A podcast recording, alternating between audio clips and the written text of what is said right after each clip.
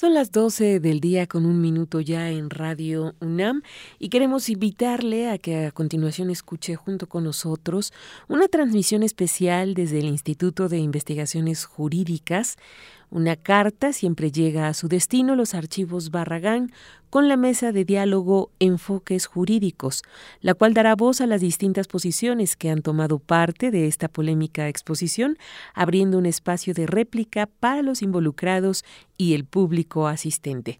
Enviamos nuestros micrófonos hasta ese lugar donde ya está todo dispuesto para esta transmisión especial. Adelante. Muy buenas tardes, les saluda Jorge Díaz desde el auditorio Héctor Fix Zamudio aquí en el Instituto de Investigaciones Jurídicas, donde se llevará a cabo la tercera mesa de diálogo, lo que haya dado en llamarse diálogos abiertos en torno a la exposición de Gil Magid en el, en el Museo Universitario de Arte Contemporáneo, el MUAC. Una carta siempre llega a su destino, los archivos Barragán.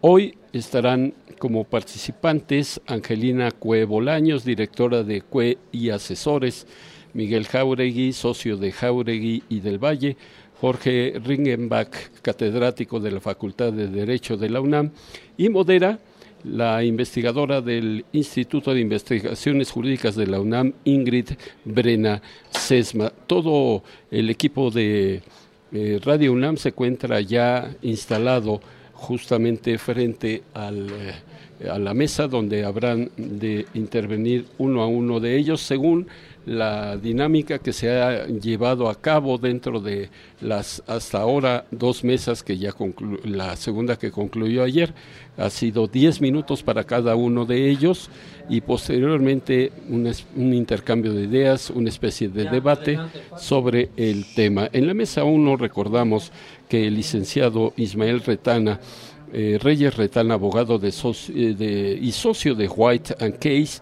y el eh, abogado Luis Vega García de la Facultad de Derecho de la UNAM, consideraron en señalor que no hubo violación alguna a las leyes con esta exposición. Bueno, vamos a dar paso a la mesa que ya comenzó en estos precisos momentos y los dejamos con los micrófonos allá. Para moderar la mesa, cedo la palabra a la doctora Ingrid Brena y Sesma del Instituto de Investigaciones Jurídicas de la UNAM. Bueno, pues aprovecho para darles a todos la bienvenida aquí en el Instituto de Investigaciones Jurídicas de la UNAM, eh, con el propósito de hacer, por ahora ya ha habido muchas discusiones, ahora nos vamos a centrar en puntos de vista jurídicos. El Museo Universitario de Arte Contemporáneo, el MUAC de la UNAM, acogió la exposición del artista estadounidense Gil Magid, Una carta siempre llega a su destino, y unida a ella la polémica que gira alrededor de The Proposal, nombre otorgado a un diamante hecho a base de las cenizas del otrora ganador del premio Pritzker y considerado el mayor arquitecto del siglo eh, del siglo XX mexicano, Luis Barragán. La exhumación de los restos de la rotonda de los jaliscienses ilustres de Guadalajara desató una discusión que provocó la irritación y la denuncia por parte de la familia, intelectuales y colegas de profesión que empujados por un sentimiento de indignación acusaron de ciertas irregularidades, ilícitos y complicidad de las instituciones gubernamentales al permitir, según las palabras del arquitecto Luis Gortázar, una historia enfermiza que entre otras consecuencias dio lugar a esa exacerbación grotesca de la propiedad privada por pretender que un patrimonio del mundo sea un coto privado. Nos encontramos en el Instituto de Investigaciones Jurídicas en esta tercera mesa redonda que analiza el tema. Esto nos proporciona ventajas y desventajas. La ventaja es que ya no tendremos que repetir las anécdotas y que ciertas cuestiones han sido ya resueltas la desventaja paradójicamente es la misma. Ya hay cuestiones jurídicas que han sido analizadas. Pero en el derecho las distintas argumentaciones nos permiten tener distintos puntos de vista, siempre desde luego sostenidos por el marco legal. En el tema algunas cuestiones tienen que ver con aspectos privados y otros con públicos. El interés por proteger la memoria y el honor de los muertos es un asunto que incumbe, en la mayoría de los casos, solo a la familia o personas relacionadas afectivamente con el difunto. Pero hay memorias de personajes que por su relevancia en su vida en sociedad tienen una relevancia para la comunidad, ya sea en la historia social o cultural. Recordemos los ritos fúnebres, desde que el ser humano empezó a ser Homo sapiens, eh, tenemos datos que registran que ya había un respeto hacia, los, hacia sus muertos. ¿no? Eso ha caracterizado. También el Nerdental lo tenía estas funas, estas eh, eh, urnas funerarias, un respeto hacia, hacia, hacia los antepasados en el aspecto privado y también en el público, pues es fácilmente observar cómo la mayoría de los pueblos tienen estos grandes monumentos fúnebres para recordar la memoria de personas que fueron trascendentes para esa sociedad. Ahí están como muestra pues las pirámides, los mausoleos que tienden precisamente a preservar la memoria de ciertos personajes de relevancia. Eh, para eh, eh, organizar esta mesa yo, me he dado cuenta de que son tantos los enfoques, tantas las perspectivas, que traté de sistematizar la problemática y, presento dos ejes eh, a propuesta de la mesa, dos ejes centrales. Primero, hablar sobre la propiedad y utilización de los archivos eh, que tienen alguna relevancia para la, eh, la, cultura de nuestro país y ya el segundo versará sobre la propiamente sobre la utilización de las cenizas del arquitecto Barragán. Eh, creo que la anécdota es interesante, pero lo más importante es lo que se pueda sacar de la anécdota. Creo que lo importante y aquí el papel de la universidad es muy importante, el analizar qué está pasando con los archivos públicos de personajes importantes. Eh, la historia de, estos archivos en especial fue que Luis Barragán legó sus archivos a su socio Luis eh, Ferrara, quien a su muerte los transmitió a su viuda Rosario Uranga. Ella, según manifiesta, después de ofrecérselo a distintas instituciones nacionales, lo dio en consignación a la galería Max Protect Gallery en Nueva York, la cual lo vendió a Rolf Feldhaum, presidente de Vitra, con el objetivo primordial de su resguardo y que el acervo se mantuviera íntegro en la Barragan Foundation. Actualmente los archivos están resguardados en Suiza bajo condiciones de seguridad y de conservación adecuados y son accesibles a los interesados bajo ciertos requisitos.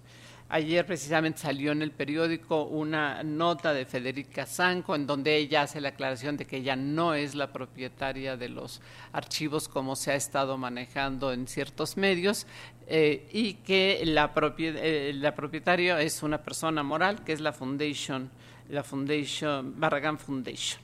Eh, respecto a estos temas, las preguntas antes de hacer el saber el posicionamiento de nuestros especialistas, todos los que ahora nos, nos acompañan, eh, Luis Schmidt, Miguel Jauregui, que seguramente se eh, incorporará en breve, Angelina Cue y Jorge Reinbaum, especialistas todos en, derechos de autor y en propiedad intelectual, con unos currículos muy interesantes que forman parte, ellos forman parte casi todos de despachos privados y que se han dedicado por mucho tiempo a estos temas. Creo que son personas muy idóneas para eh, analizar estos puntos de vista. Que nos preocupa qué está pasando con los archivos de personas importantes en nuestro país. ¿Hay alguna política pública que los esté protegiendo? Quisiera oír su posicionamiento eh, eh, sobre este punto. ¿Quién, Empezamos. ¿Quién quiere hablar? Bueno, pues a Angelina le damos la palabra por ser muy buenas tardes, muchas, eh, mucho gusto de estar aquí por esta invitación. Es un honor, un placer y gracias, simplemente gracias a ustedes y gracias por estar aquí.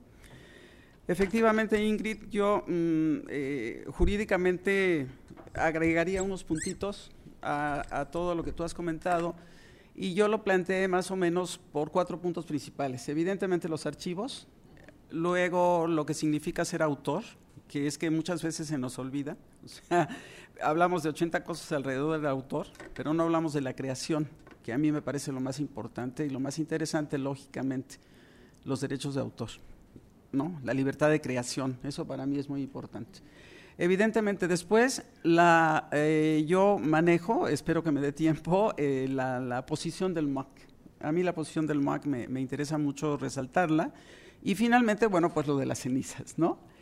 Entonces, eh, salvo tu mejor opinión, pues si tú yo empezaría hablando con, la autora muy brevemente, o sea, para mí, ¿por qué es importante la creación intelectual y, qué significa el ser un artista, un autor. ¿sí? Yo empezaría por eso para ya después platicar de los archivos, que tenemos mucho que platicar, supongo. Eh, la Ley Federal de Derechos de Autor Mexicana, eh, las legislaciones internacionales, todas, todas, y el convenio de Berna, que como ustedes saben es el convenio internacional eh, que maneja justamente el derecho de autor o la propiedad intelectual dividida en dos ramas, por una parte derechos de autor y por otra parte propiedad industrial, lo que nos compete derechos de autor, definen al autor o la autora como la persona física que crea una obra literaria o artística.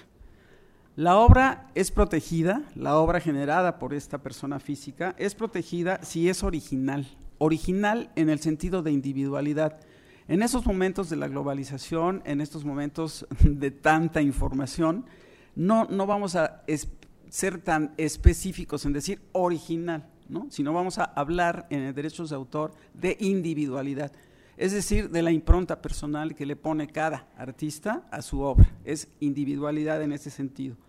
Entonces, la obra es protegida, desde luego, en su individualidad, desde el momento de su creación cualquier forma, por cualquier forma o medio, e independiente, esto es para mí interesantísimo, nos dice nuestra ley, independientemente del destino, mérito o forma de expresión que guarde la misma. Eso para mí es fundamental.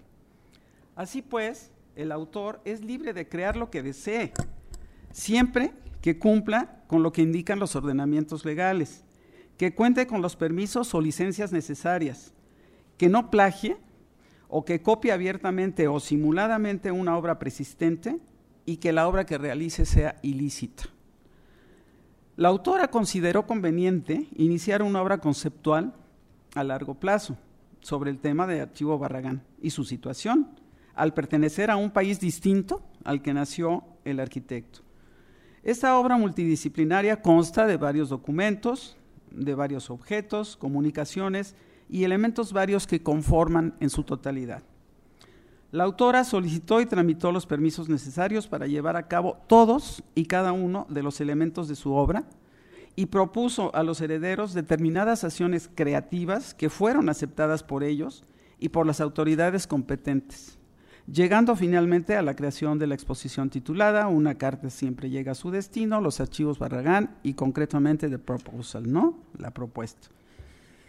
Para mí, hasta aquí, y muy brevemente por el tiempo, la legalidad de la creación efectuada mediante la, anuencia de los herederos y demás involucrados legalmente permiten ejercer para la autora el derecho de la libertad de creación, sin, vuelvo a repetir, su importar, su mérito, destino o forma de expresión que guarde la misma. Quiero decir con esto, por lo tanto, que la autora es protegida por las leyes autorales y su obra como objeto de esa protección.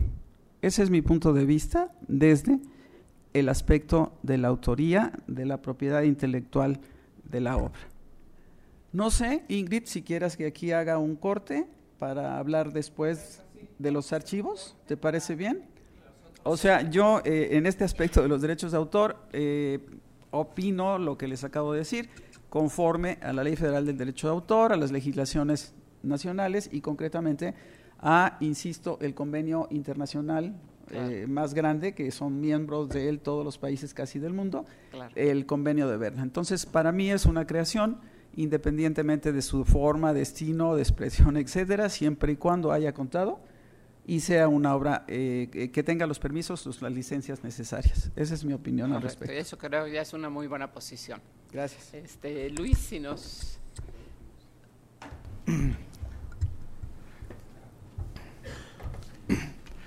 Eh, cenizas del arquitecto Luis Barragán cambiaron de urna.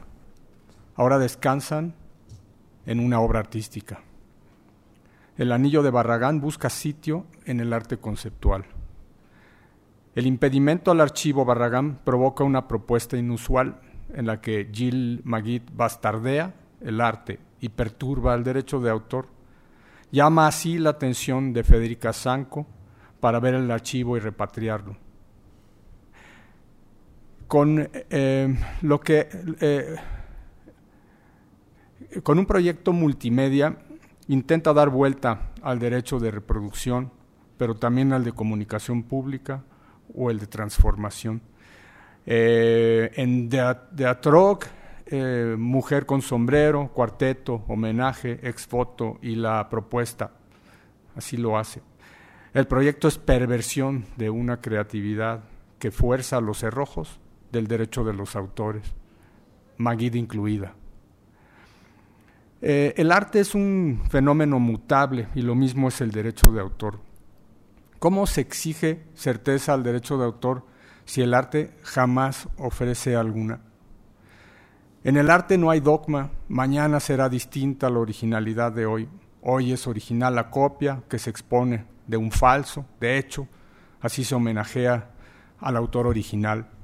Hoy es posible enmarcar fotografías ajenas de obras ajenas y exponerlas, o tachar un libreto para modificar los nombres de los personajes de una trama.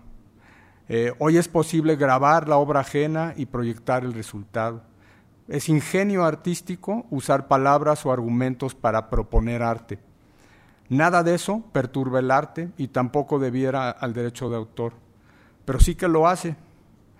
Eh, y si lo hace, eh, pues este no debe sancionar. Es lo que espera ese artista o los artistas que realizan esa obra. Al final, como dice Jim Harmush, para el derecho de autor no debe importar la originalidad, sino la autenticidad, y que, como en el arte, permita más el copiar y ser copiado para inspirar el alma creativa. El derecho de autor cuida los intereses de aquellos que hacen obras, contra el uso no autorizado. Los derechos que da prohíben explotar obras y de alguna forma limitan el acceso para verlas, oírlas o leerlas. La originalidad es el principio rector del derecho de autor, como ha dicho la doctora Cue, basado en la impronta del derecho de autor o en teorías similares. Eso depende del sistema y el país. El derecho de autor se sirve de la teoría del arte para determinar qué es obra. Asimismo, se apoya en la semiótica y otras disciplinas para decir que es copia, plagio o intertexto. A diferencia del arte, necesita responder las preguntas que recibe en aras de la justicia. En tal virtud, le resultaría difícil admitir como principio la autenticidad, valiosa innegablemente, o en general flexibilizar su tendencia a la objetividad. Se complica para el derecho de autor y su estructura el carácter inventivo del arte, así como la informalidad en el trato y las convencionalidades entre artistas. Y por otro lado, se enredan en el derecho de autor quienes expresan al borde, eh, dicho como un límite legal, del arte. Pero son ellos mismos quienes luego lo invocan para sustentar su rollo creativo. Eh, Gilles Magid sabe lo anterior y lo explota sabe que los objetos que exponen tienen autenticidad este, artística. Recurre a expresiones creativas diversas para presentar el archivo personal abierto y el profesional cerrado del arquitecto Barragán. Desafía al derecho de autor desde el plano del arte conceptual. El objeto principal es la obra de Barragán, que Magid expresa de forma particular. Con excepción del anillo, Magid podría no haber creado ninguna obra, a final de cuentas. En cambio, utiliza, diversas obras de Barragán o incluso una de Samuel Beckett para exponerlas, para modificarlas o simplemente reproducirlas. Es interesante ese afán de Magritte de perturbar al derecho de autor. Posiblemente lo infringe o no, pero su retórica la conduce a una creatividad artística auténtica que lo confronta o elude todo. Eh, nace la idea de Magid acerca de su propuesta y de la exposición que monta, considerando el impedimento al archivo profesional de Luis Barragán. Eh, yo siento que pudo emplear las excepciones al derecho autor para lograr tal acceso. En realidad, lo que le impide no es el derecho de autor, es el derecho civil. Se puede usar el derecho de autor para impedir el acceso a quienes buscan ver, escuchar o leer obras, pero también ofrece soluciones eh, para casos como el de Magid. La doctrina de los tres pasos podría ser una de ellas. Simplemente lo que veo es que ella en Suiza decidió no invocarla, eh, ni intentó entrar a los archivos en Suiza a través de esa excepción. No le pidió a su abogado o no le asesoró su abogado en ese sentido, su abogado suizo. Pero si lo hubiera conocido o aplicado, eh, si Maguid hubiera llegado a ese archivo a través de como fuera, pues desgraciadamente no estaríamos aquí. y quizás no hubiera montado eh, tan bella exposición, eh, no hubiera este, desarrollado toda la creatividad auténtica que logró crear y este, no nos hubiera llevado al escenario donde estamos. Gracias, muchas gracias Luis. cedo la palabra a, Jorge Reichenbach. Casi. Bueno, yo quiero empezar agradeciendo al MUAC por la intención, ¿no? Creo que es importante que esto se haga en México y mucho más agradecer al instituto por, por recibirnos, este, escuchar a mis compañeros. Este, normalmente al final de la exposición de otros ponentes es fácil decir, pues ya dijeron todo. Creo que dijeron mucho y dijeron mucho más de lo que yo hubiera esperado, pero hicieron algo más importante, invitan a la reflexión de la situación. Y en ese sentido creo que afortunado fui en algún momento cuando Alberto Calach estaba reconstruyendo los jardines de la casa de Barragán, porque de niño, en los 80, yo siempre veía las obras de Barragán como algo imponente o de, de, de mucha soberbia, eran espacios que como te podían hacer sentir grande, te podían hacer sentir chico. Y, este, y ver en ese momento de reconstrucción de la propia casa del arquitecto, me, hizo, me hizo pensar que estaba derruida, totalmente abandonada. Pero hoy entiendo que era un proceso, ¿no? Hoy entiendo que el museo de la casa vive una intención de comunicar lo que es Barragán y cumple un espacio muy importante que está dejando su vida profesional en su herencia. Y creo que ah, se han hablado de la intención del artista, eh, Gil Maquil, Digo, sí, yo, eh, es, muy importante ver eso, pero creo que, y espero que coincidan conmigo los ponentes, que en el derecho de autor sí hay una decisión del autor original. Hablábamos de obras derivadas, quizá en la exposición hoy en día. Y Luis Barragán dejó muy claro lo que esperaba él de su obra al, al pasar a mejor vida, si se puede decir eso. Y por otro lado, me gustaría reflexionar un poco en una pregunta que ha sido muy insistente, no solo en el caso de Luis Barragán, sino el papel de la autoridad en estos temas que tienen que ver con qué se hace con esta obra de un autor o de varios autores. Y la discusión viene desde niño, recuerdo el Penacho Moctezuma, Máscaras de Jade, este, Remedios Varo. Siempre se habla de, cuál sería el rol del, del Estado en este sentido. Y me parece que la ley sí nos da pistas de qué se podría hacer, pero no hay una voluntad. No hay una voluntad de este, explorar la posibilidad de una este, licencia por caso de utilidad pública. Desafortunadamente, como en muchos casos, nos toca hablar de situaciones periodísticas, y este creo que es un caso muy periodístico y es muy difícil este, acercarnos a los documentos eh, que darían soporte a una opinión más profesional. Pero si es cierto lo que se dice de que se buscó este resguardo del, del, archivo de Luis Barragán con las autoridades mexicanas y no se tomaron la delicadeza, hablan de una falta de interés una falta de intención o una falta de voluntad de poner estos archivos al alcance de la, de la gente y de resguardarlos. Es triste escuchar que siempre la justificación es, pero están muy bien cuidados, ¿no? Es, están en ambientes eh, ideales, idóneos para estas obras, y es un argumento constante en, en, la propia tutela de los, de los bienes, ¿no? Pero sí se encierran. Por el bien de su preservación se cancela la posibilidad de tener acceso a ellos. Creo que Luis Barragán, su parte privada pensaría yo que sería la más reservada y la parte, eh, la parte profesional sería la más abierta. Pero curiosamente en este caso sucedió lo, lo, contrario. Tenemos mayor acceso a su vida privada, a su casa, a su hogar, a su entorno, a su taller. Irónicamente nos demuestra este, la casa Luis Barragán que si hay una intención de preservar, de mejorar y de conservar este legado que nos deja. Y por otro lado, el espacio profesional, que sería el que más está tomando este valor por su riqueza arquitectónica, filosófica y demás, es justamente esta parte que está encerrada.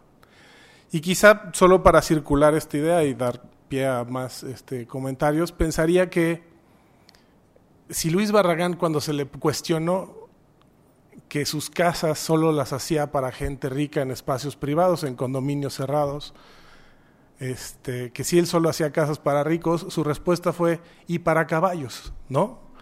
Parecería que en esa soberbia él mismo tiene una intención de encerrar para los que tienen la capacidad económica de tenerlo y su archivo privado de sus obras profesionales encontraron el mismo destino que todas estas casas en los country clubs, el Pedregal y demás.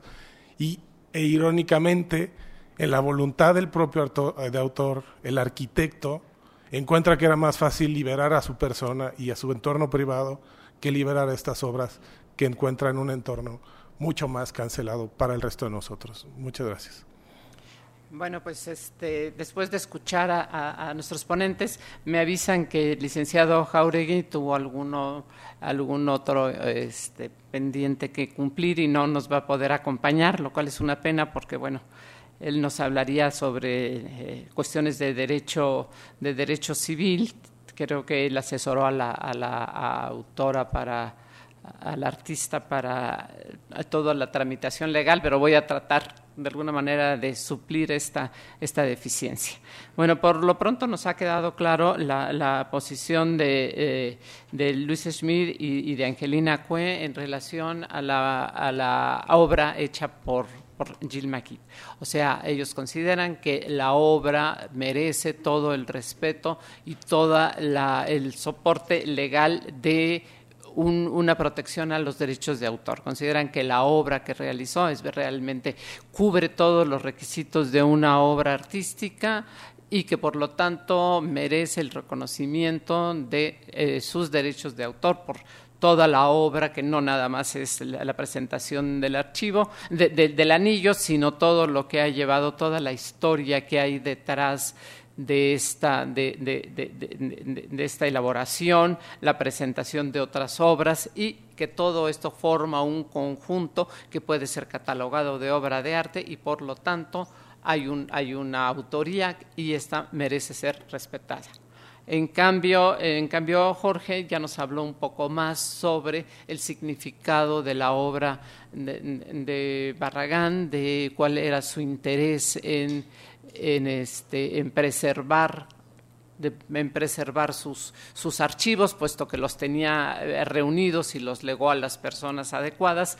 ¿Cuál era su, idea sobre su arte? Pues claro, él no era utilitarista, él no pensaba que tenía que hacer una obra de arte con un fin determinado, como era satisfacer o no satisfacer intereses sociales o no. Él hacía una obra de arte, que una obra arquitectónica que lo mismo podría ser disfrutada por personas con dinero, que podría ser si, si se puede eh, aplicar el término disfrutado hasta por caballos, ¿no? Entonces, este, eh, creo que ya tenemos estas posiciones. A mí me gustaría ahorita abundar un poco en el tema de los, de los archivos nacionales.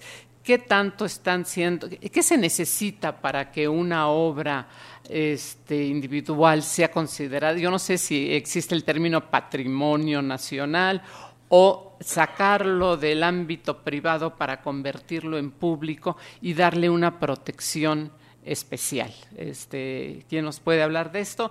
¿Y qué significa? Y si una vez que está en este patrimonio, ya por decirlo público, hay manera de sustraerlo y si existe una política pública de la adquisición de estos archivos que son, que son importantes para la cultura de nuestro país. Angelina, de nuevo. Gracias, eh, Ingrid. Este, por circunstancias de la vida he tenido acceso a archivos en México y debo de decirlo, es una pena. Es una pena, no existe, estuve trabajando con varios archivos, no voy a decir los nombres. Eh, es una pena desde el momento en que no hay dinero para la digitalización, que si los documentos no están bien, que si la catalogación no es correcta, que si no hay dinero para los catálogos, que entonces tengo que hacer una este, eh, bóveda verdaderamente impresionante para que no les pase nada, porque les puede pasar. Realmente, eh, Ingrid, compañeros, yo les digo que aquí el sistema de los archivos, de protegerlos, es verdaderamente muy difícil. Supongo que no hay voluntad política ni hay una cultura de lo que es conservar, conservar todo, todo lo que tenemos, porque la cultura de México es enorme, enorme y eso es lo que nos da vista, lo que nos da valor, lo que nos da presencia. Y los archivos, salvo honrosas excepciones, en México están muy mal. Motivo por el cual yo considero que efectivamente, como tú lo dijiste, el arquitecto Barragán en vida, y en ejercicio de las facultades y derechos efectuó un testamento a favor de quien él consideró conveniente el legado la propiedad de sus archivos. Después de su deceso, sus herederos a su vez y también en ejercicio de las facultades que les otorga la ley vendieron el archivo Barragán legalmente a quien consideraron conveniente. Primero al señor efectivamente de Nueva York y después ya a esto de Suiza. En este momento, desde mi punto de vista, los derechos patrimoniales o económicos del archivo Barragán son detentados legítimamente por la fundación suiza denominada Barragán Foundation, perteneciente a la empresa Vitra. ¿Por qué? Con fundamento en la transmisión de derechos mediante compraventa que fue celebrada en su oportunidad por los legítimos herederos del arquitecto y dicha empresa, en esta transmisión de derechos se cumplió con las dos máximas establecidas por la Ley Federal del Derecho de Autor.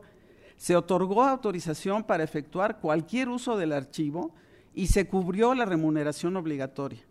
Por lo tanto, el titular de los derechos patrimoniales del archivo puede, entre otras acciones, realizar lo siguiente publicarlo, reproducirlo, fijarlo en cualquier soporte material y digital, difundirlo, distribuirlo, comunicarlo públicamente, exhibirlo públicamente, ponerlo a disposición del público o no, y usarlo y explotarlo como mejor convenga a sus intereses.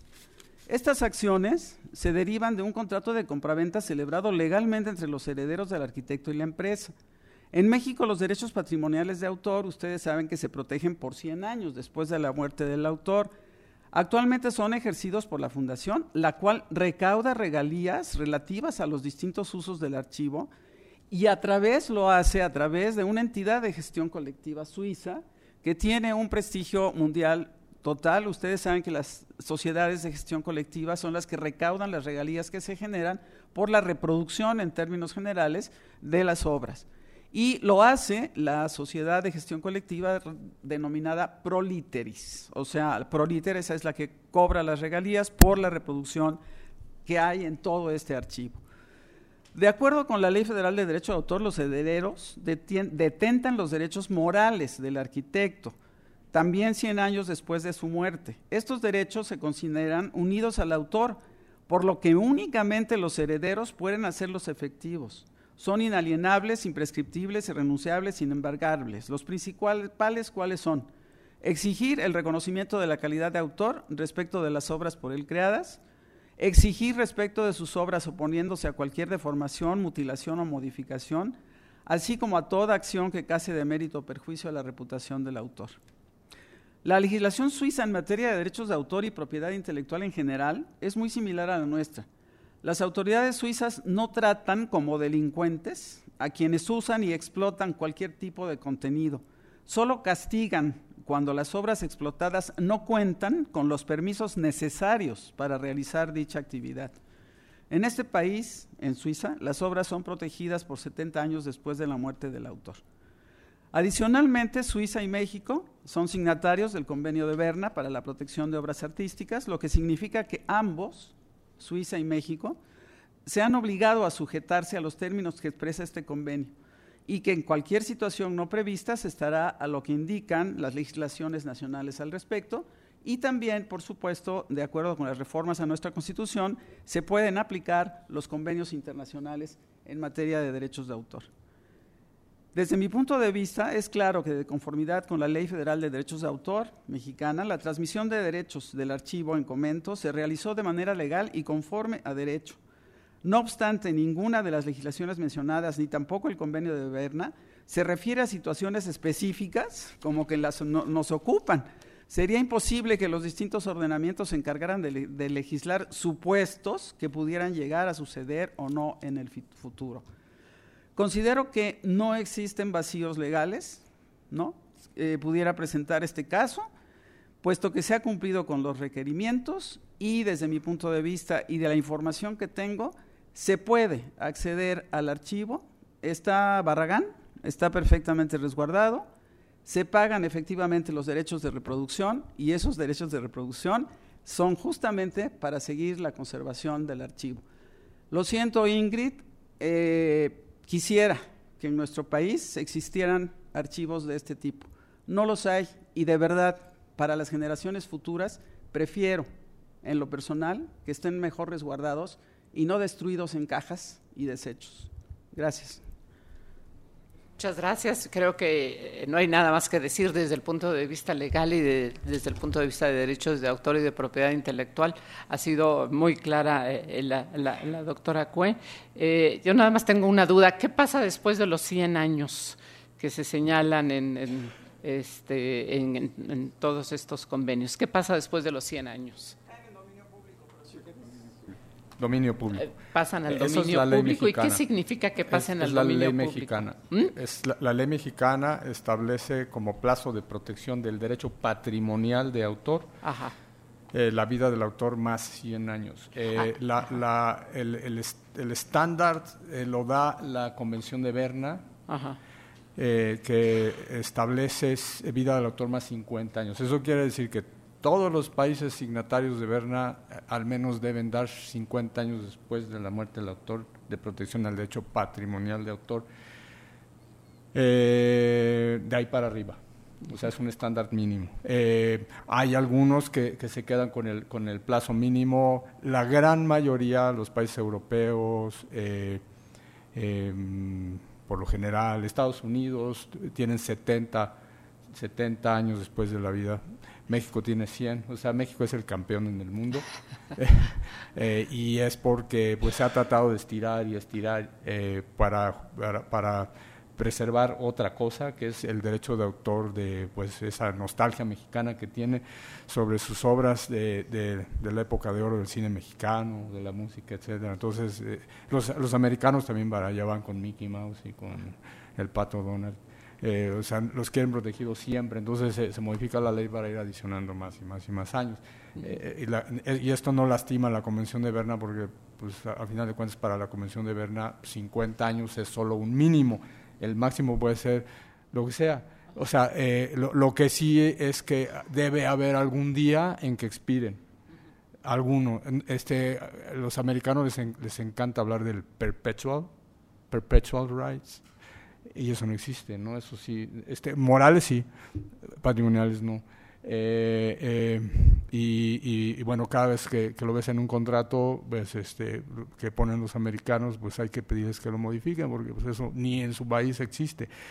Eh, ahora, ¿qué pasa después de eso? El, el derecho de autor patrimonial cae al dominio público, lo cual quiere decir que cualquier persona puede explotar las obras, hay ah, este, sin la necesidad de recabar autorización de nadie. Eh, eso eh, sucede. Pero físicamente siguen los archivos. En ah, bueno, es que hay una cosa que, que, que yo quería comentar. Este, bueno, este me, la, la, pregunta fue sobre el, sobre el plazo de protección. Pero bueno, eh, eh, es importante aquí distinguir una cosa, una cosa que, que, yo creo que va a servir para todos los que nos están escuchando. Eh, hay que dividir dos situaciones. Eh, hay que dividir eh, que, en todo, en, en, en, este cúmulo de objetos que tenemos que llamamos este, obras, hay una parte intangible, inmaterial y, hay otra tangible. La, la, la, obra es, es, una expresión intangible. No hay tangibilidad sobre una obra no se puede tocar una obra, eh, no se puede tocar una obra literaria, no se puede tocar este, una obra artística, eso es imposible, son obras eh, de, naturaleza inmaterial. Eh, por el otro lado está el objeto donde se fijan o donde se reproducen. Eso da la idea de materialidad. Entonces la, obra eh, originalmente inmaterial se fija un objeto, y, bueno, pues eh, eh, a, ahora tenemos una obra de, en, este, puesta en un objeto y, eso nos lleva a otros campos del derecho, eh, eh, principalmente aquellos campos del derecho que tienen que ver con, eh, pues no sé, con, con el, los temas de objetos tangibles como el derecho civil, por ejemplo. Uh -huh. eh, por eso yo cuando, cuando, cuando este, comencé mi, mi, mi exposición, este, dije que había que ver realmente eh, si el derecho de autor es culpable de que eh, exista un archivo Barragán en Suiza, eh, o si hay otra situación que sea la verdadera culpable. Eh, para mí es lo segundo.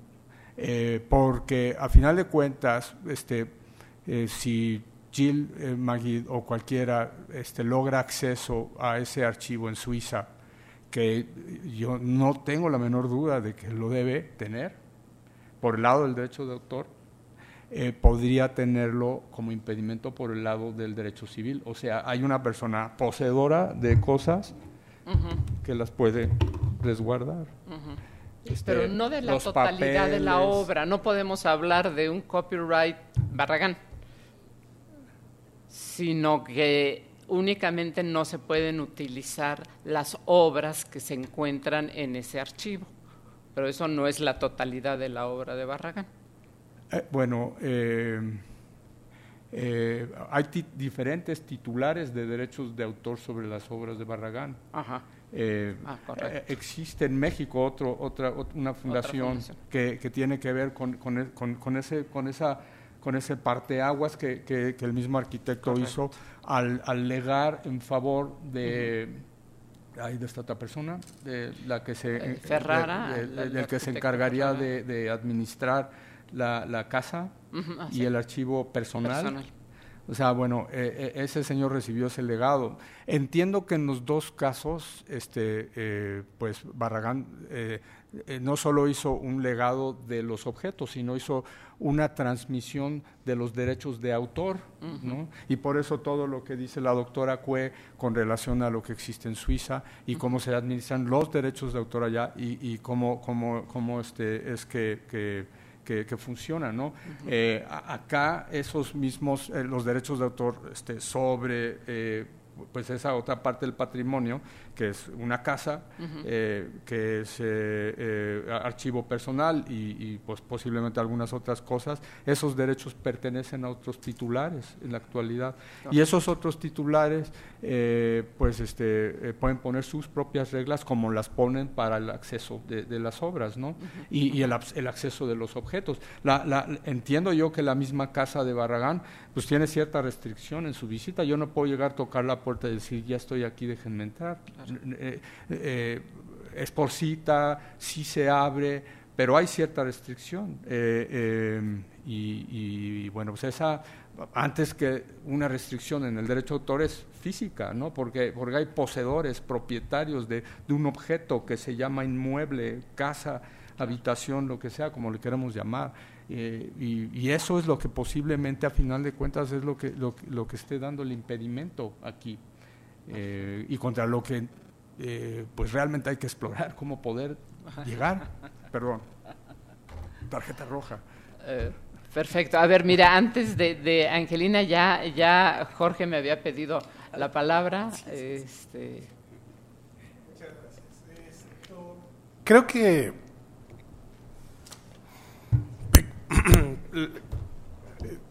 hay algo que se identifica mucho de abogados hablando entre abogados porque definitivamente estoy de acuerdo con lo que han dicho plenamente. Pero hay un tema de el depende, ¿no? Cuando estamos hablando de estos casos y son muchos temas porque son muchas obras. De entrada son obras de dos autores diferentes. Son catálogos diferentes y están resguardados de forma diferente. Y la obra de Barragán no solo está en ese archivo, sino hay obras públicas, muy públicas en el periférico, o en Polanco, o en este, clubes campestres, o como lo queramos llamar. Eh, en la obra arquitectónica creo que sí hay como especificaciones, ¿no? De entrada creo que al intervenir una obra arquitectónica y hacerle modificaciones, de entrada es de las pocas excepciones a los derechos morales, pero tiene una consecuencia. La consecuencia sería decir, no la puedes seguir llamando una obra del arquitecto Barragán en caso de que dinamiten una pared o una cuestión así. No, creo que es muy interesante en el caso de la arquitectura que sí prevé este supuesto y no lo prevé para las otras. Por otro lado, hay excepciones muy claras en las limitaciones, ¿no? Eh, una fracción, ¿no? Que si bien en Argentina podríamos decir mil palabras en un texto, en México es subjetivo y, a criterio de la autoridad que definitivamente se pronuncie en el caso en particular. Sería muy difícil reproducir una fracción de la obra si no tenemos acceso a nada de la obra, ¿no? Creo que en el caso de los archivos sería muy claro. Pero creo que el derecho a autor es excluyente, es monopólico, punto, es su intención, ¿no? Este es el mecanismo que damos para retribuir a los autores. Y le estamos dando un derecho exclusivo y que no empiece diciendo tú lo puedes explotar, empiece diciendo tú puedes excluir a los demás de la explotación. Y eso creo que el derecho es claro para todos y es parejo para todos los autores y las reglas creo que difícilmente por este caso en específico, cuando se habla de la culpabilidad de la norma, creo que en este caso en específico no aplica. Creo que se está aplicando claramente con las reglas establecidas. Que es justo, injusto, creo que todos tenemos opiniones. Sí creo que si en algún momento dije que estaría padre que lo, lo resguardábamos en México, antes dije que no, hay un, no se siente la intención. En muchos archivos, en muchos catálogos, pero en el caso de Barragán sí hay una parte que creo que está es muy accesible, está muy cuidado y hay una intención de mantenerlo y preservarlo. Pero en el caso de este catálogo específico en Suiza, que no es toda la obra, ¿no? Pueden ir al periférico y ver una obra en coautoría, pueden ir a Polanco y ver una obra total del, del autor. Esas, dentro de las limitaciones que hablamos, también una limitación a aquellas obras que son visibles en los espacios públicos, ¿no? Este, y quizá hay la reserva del propio arquitecto de evitar que estuvieran dentro de ese supuesto. Entonces, yo no, no lo conocí. Este, gracias a su invitación creo que me involucré un poco de más y rescaté memorias de, de, atrás, pero jurídicamente el caso es evidentemente claro. Ahora, ¿qué podríamos explorar? Pues dentro de las limitaciones que hay, hay muchas limitaciones que abren un poco este, las obras principalmente arquitectónicas y quizá en la exposición de mérito, ¿no? en el museo, también valdría la pena ver qué tanto son fracciones que podrían caer en las limitaciones, qué tanto los herederos que detendan, porque dudo mucho que en el legado también se dieran los derechos morales, la, modificación de la obra creo que no sé, no he visto los papeles porque sí podría estar preestablecido, pero supondría que no están otorgados expresamente. Y para el caso de las modificaciones, no así de las reproducciones, también necesitarían colaborar el titular de los derechos patrimoniales, el dueño de los soportes materiales y la sucesión de este, el autor en este caso. Y sí, es muy complicado. En cada uno de los casos, en cada una de las obras, se debe analizar el caso en concreto y dar soluciones concretas. En mi opinión, y a las preguntas que he escuchado, diría que sí es una pena que no se que no demos como país mayor cuidado a estos catálogos, llegar a estos extremos. En segundo lugar, que las críticas no pueden ser tan duras a quien detenta unos derechos de autor que se le otorgaron conforme, a las reglas preestablecidas.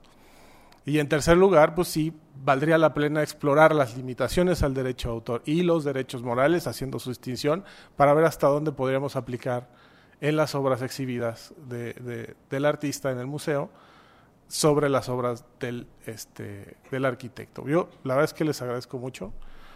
Siempre acabo diciendo, este, así suenan los abogados, ¿no? Eh, pero, pero creo que es muy interesante explorar las posibilidades, ¿no? A ver, Angelina ¿cuándo nos pide una segunda intervención. Rápida. Nada más para, para abundar en lo que dijo Luis y, y desde luego Jorge yo creo que la, la, la, la, y refiriéndome a tu pregunta, yo creo que se entiende perfectamente en este sentido. Una cosa es el soporte material que contiene la obra, ¿no? Es decir, una cosa es el soporte material que contiene la obra, que la puede contener cualquiera, ¿no? Pero los derechos contenidos en esa obra esos son los que eh, duran 100 años en el caso de México y luego caen de dominio público. No sé si me explico. O sea, tú tienes un libro, pero evidentemente no eres dueña de la, del uso que se pueda dar a esa novela del libro que estás leyendo. Y esto como que es muy difícil de entender, pero así es. Es decir, una cosa es el soporte material, que no importa dónde esté, que como dice Jorge, esté en la calle y que según las limitaciones al derecho de autor se pueda exponer porque es una de las limitaciones al derecho de autor, pero hay que seguir tres pasos que te marca el convenio de Berna. Ok, esas son las limitaciones, pero el soporte material que contiene la obra, pues lo puede tener cualquiera. De lo que se trata es que los derechos que contiene esa obra de reproducción, de comunicación pública, etcétera, esos son los que tienen un tiempo siempre, siempre un tiempo y luego caen a dominio público. No sé si, si con esto eh, aclaro un poquitito. Aclaro a mí y al público que sí es muy importante. No, y lo, es, es lo que decía Luis, ¿no? nada más complementar lo que, lo que dice Luis. Es lo que quería decir, nada más. Por, por opciones. ¿La podría complicar un segundito nada mira, antes, antes de que digas eh, un aviso al público, los que tengan alguna pregunta en relación a estos temas, nada más de los archivos, les ruego que me los hagan este, hacer llegar por, por escrito para dar ya después este término a esta primera sección y pasar a la segunda. Entonces es el momento oportuno. Si alguien quiere hacer una pregunta, por favor, por escrito y te pediría las va a recoger esta señorita que está a nuestra izquierda. Muy bien, mientras tanto, ahora sí, eh, Jorge.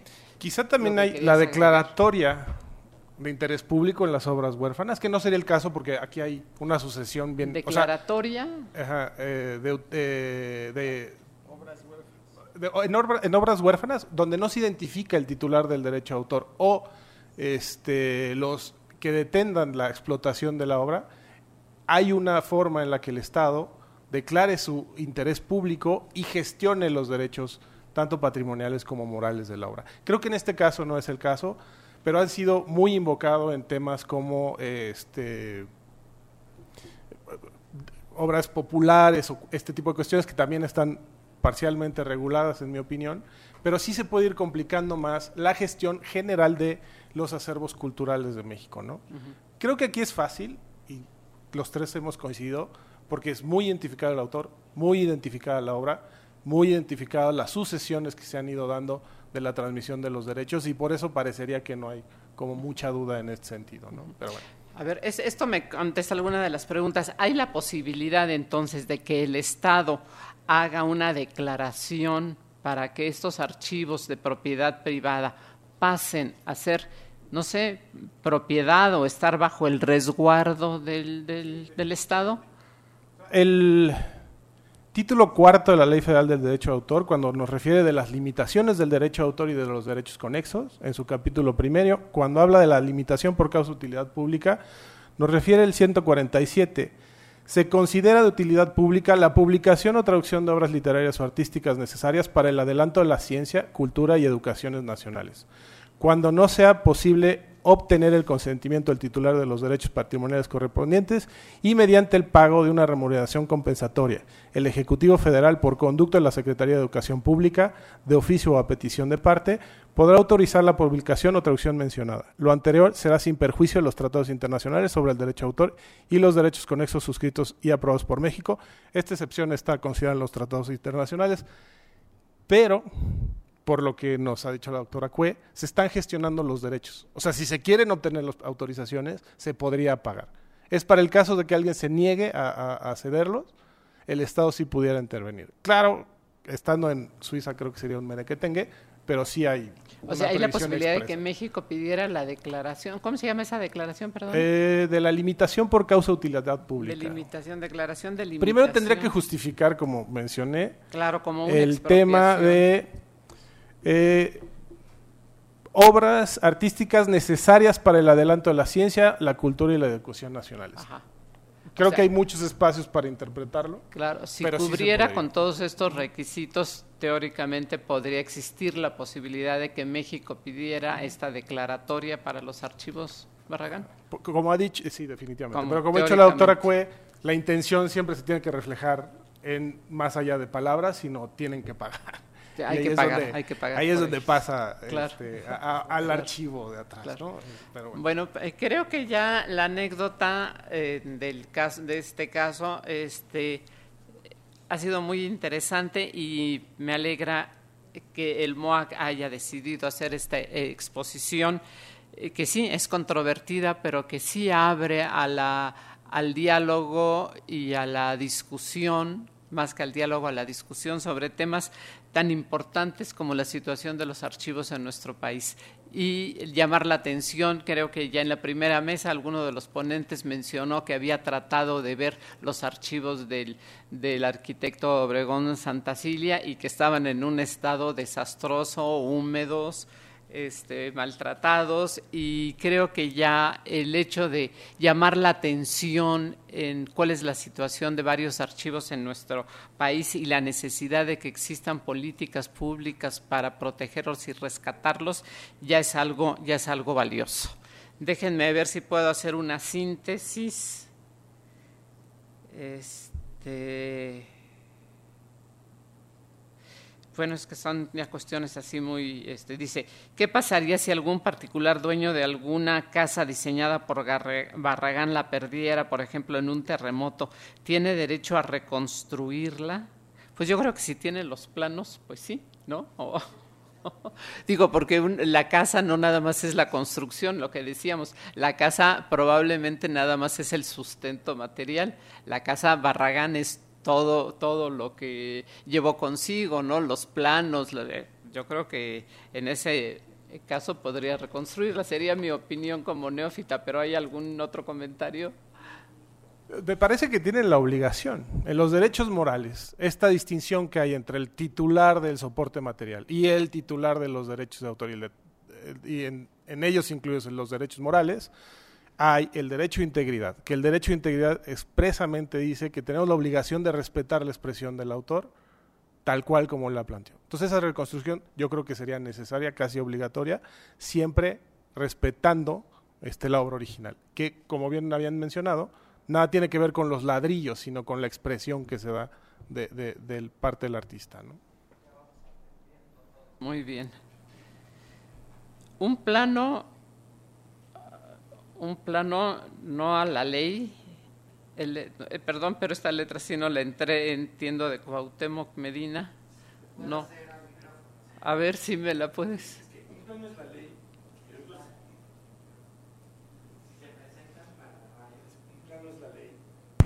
Un plano es la ley y otro es el espíritu de la ley.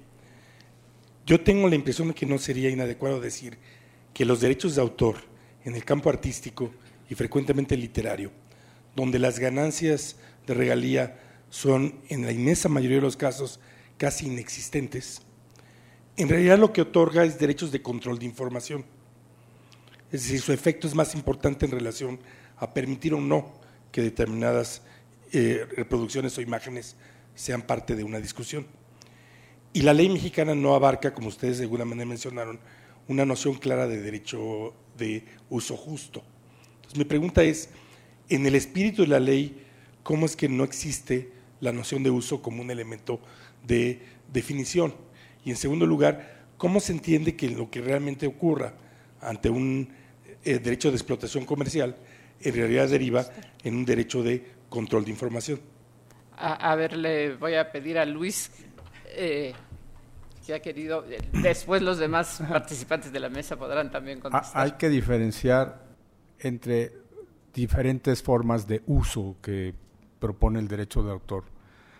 Eh, hay una que sí define, que es un concepto general, el de uso o explotación de obras, que es el que eh, corresponde a los derechos patrimoniales de autor o de explotación, como dicen los españoles, y que tiene que ver con eh, distintas formas y sus modalidades, o sea, la reproducción, la eh, distribución de copias de obras eh, reproducidas, la comunicación de, de obras, comunicación pública de obras eh, o la transformación. De estos cuatro grandes rubros de explotación derivan este, eh, innumerables modalidades, ¿no? del de reproducción, del de distribución, del de comunicación pública, del de transformación.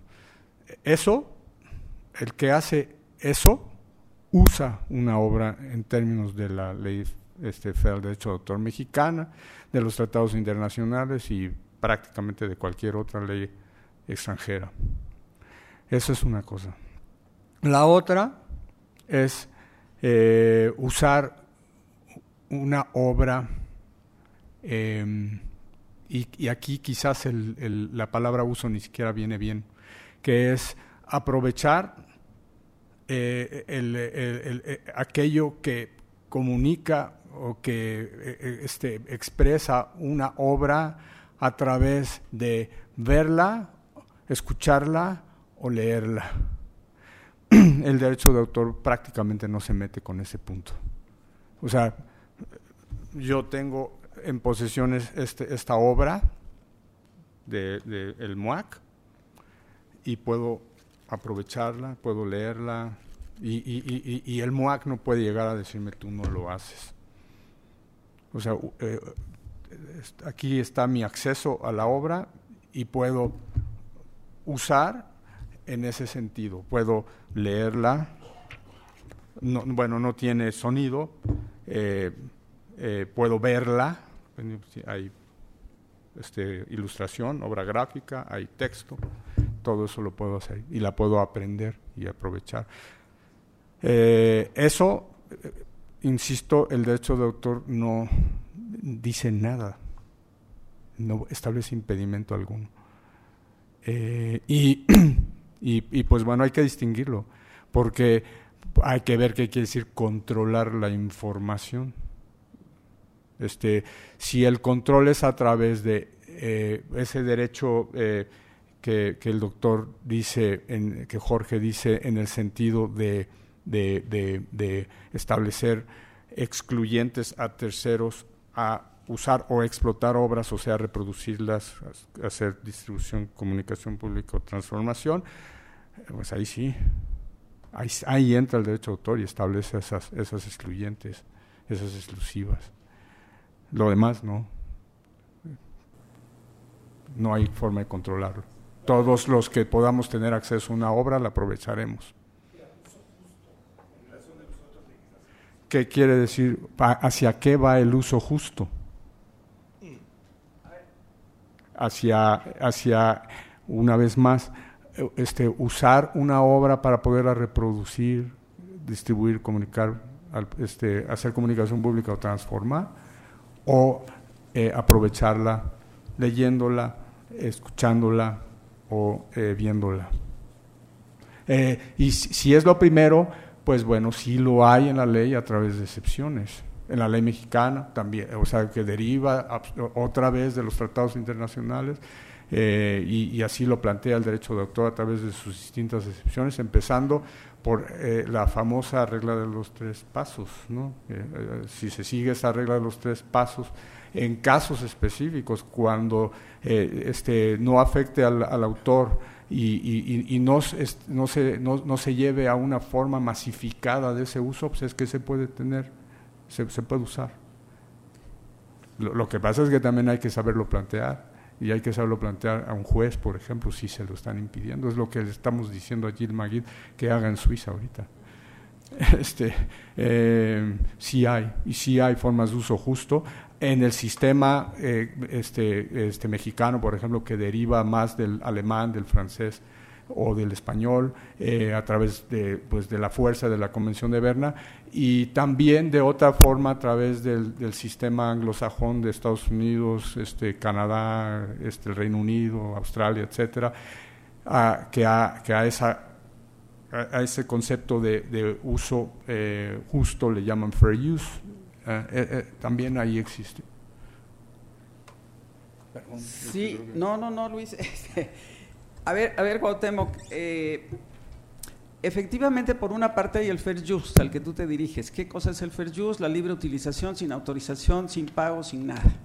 En México existen las limitaciones al derecho de autor y en Estados Unidos el fair use es muchísimo más amplio, por cuestiones educativas, para cuestiones mm, justamente de museos, de investigación. En México no, en México son muy restrictivas y luego, como dice Luis, existen los famosos tres pasos que tienes que cumplir. Primero, que la obra ya haya sido divulgada.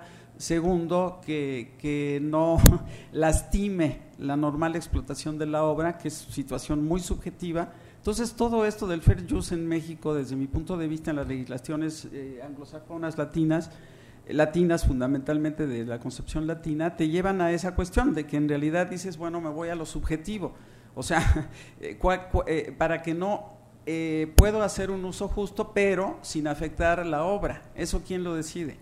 Es muy subjetivo, lo decide el autor, lo deciden los herederos. Entonces, casi las limitaciones o el fair use dentro de nuestros sistemas jurídicos creo que no existen. Eso por un lado.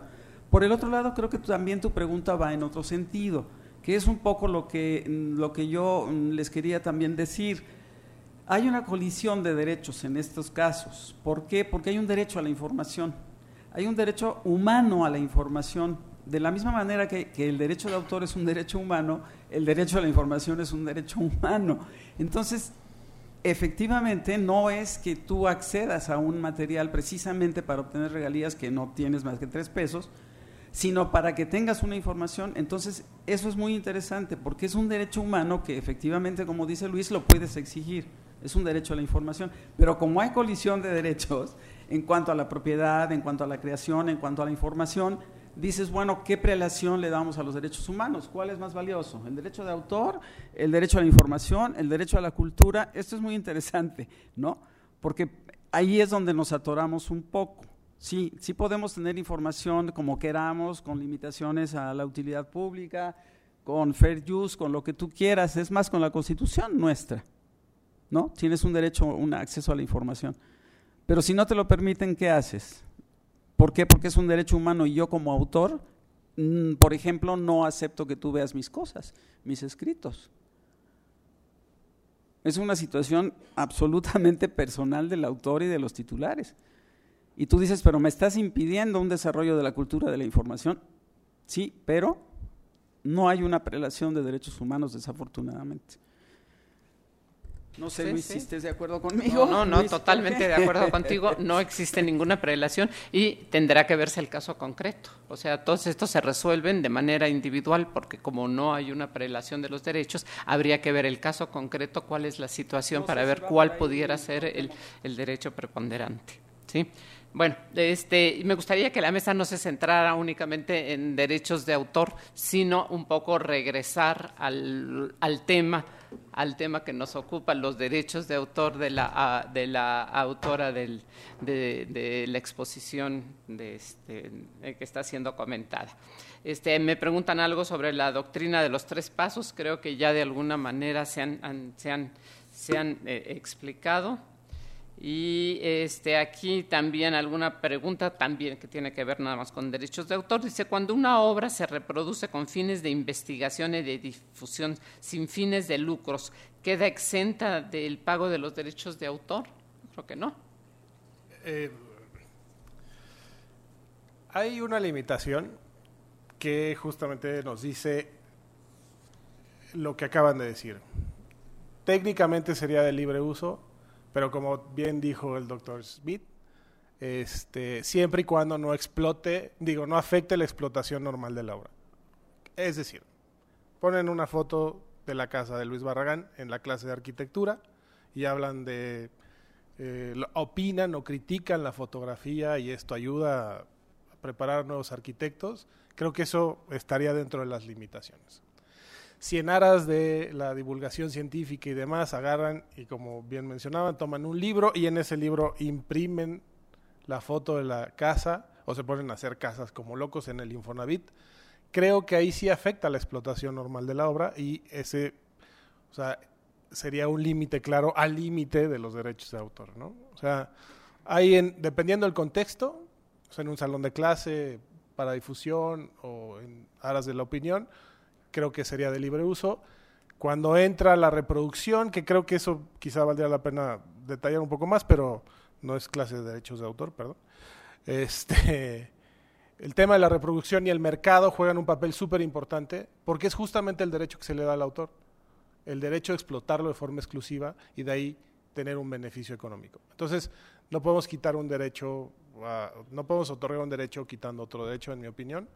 El límite es claro, es siempre y cuando no se explote la, no se este, entorpezca la explotación normal de la obra, ese sería el límite al límite del derecho a autor, ¿no?